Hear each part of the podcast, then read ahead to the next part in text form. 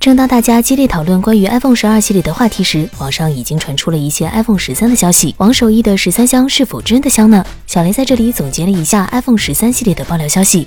iPhone 十三系列采用无缺口设计。此前，外媒九 Tech Eleven 表示，有小道消息称，苹果计划在未来年内实现 iPhone 无缺口化。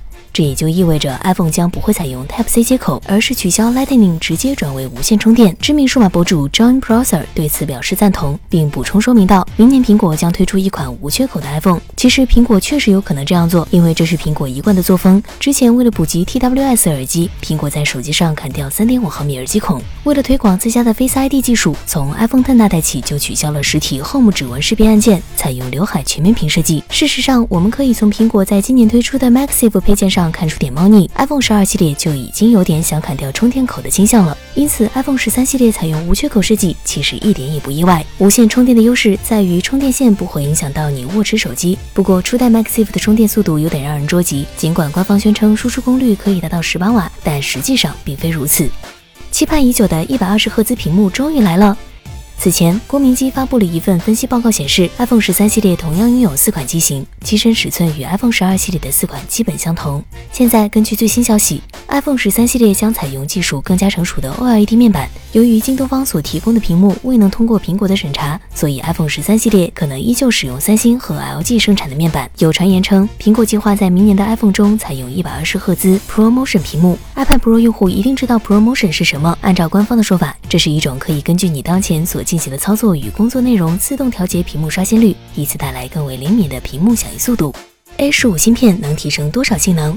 研究公司 TrendForce 表示，iPhone 十三系列将搭载 A 十五芯片，基于台积电五纳米 Plus 制程工艺打造。根据台积电官网介绍，五纳米 Plus 是五纳米工艺的性能增强版。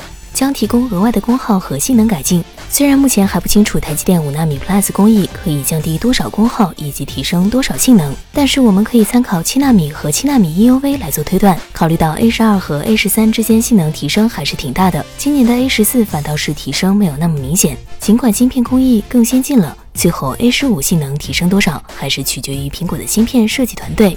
至于五 G 基带，应该会采用高通的 X 六十。苹果会根据不同国家支持的五 G 频段做出一些调整，就好比国行版 iPhone 十二系列不支持 mmWave，海外版却支持一样。这么做可以帮助苹果节约成本。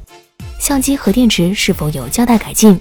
郭明基称，二零二一年的 iPhone 系列摄像头将发生一些变化。Pro 机型预计配备一颗 f 一点八光圈、六 P 玻璃，而且支持自动对焦的超广角镜头。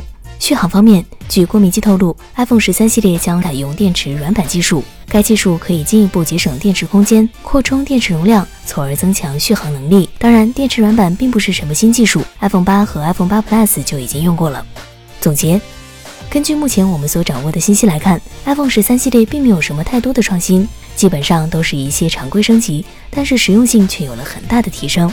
比如一百二十赫兹刷新率的加入，让 iPhone 变得更流畅，这也是许多果粉想要的。由于采用了电池软板技术，下一代 iPhone 续航也将得到改善等。iPhone 十三系列更像是在弥补 iPhone 十二系列的一些不足。不过，如果 iPhone 十三系列真的取消了充电接口，不知道无线充电的效率能否有所提升。毕竟现在的安卓手机无线充电基本上都在三十瓦以上，iPhone 的伪十八瓦无线充确实有点不够看。希望苹果能在快充技术方面多下点功夫吧。好了，本期视频结束，喜欢的小伙伴记得一键三连，我们下期再见。